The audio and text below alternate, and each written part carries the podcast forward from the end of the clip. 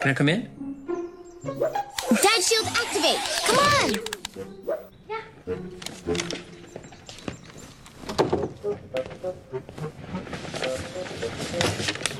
What do you got there?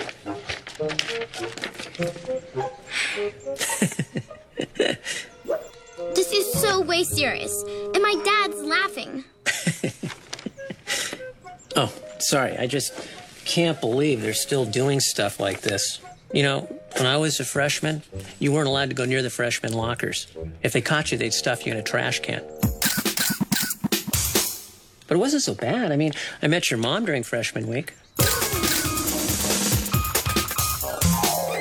Hello, I thought we were talking about me here. Let's focus, people. You really grew up in middle school. Look at all the things you tried running for class president,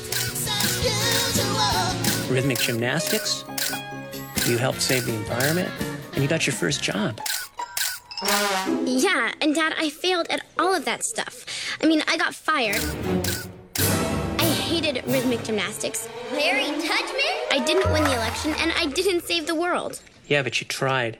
And the only time you really fail, honey, is if you don't try. I think you're going to do just fine in high school. Really.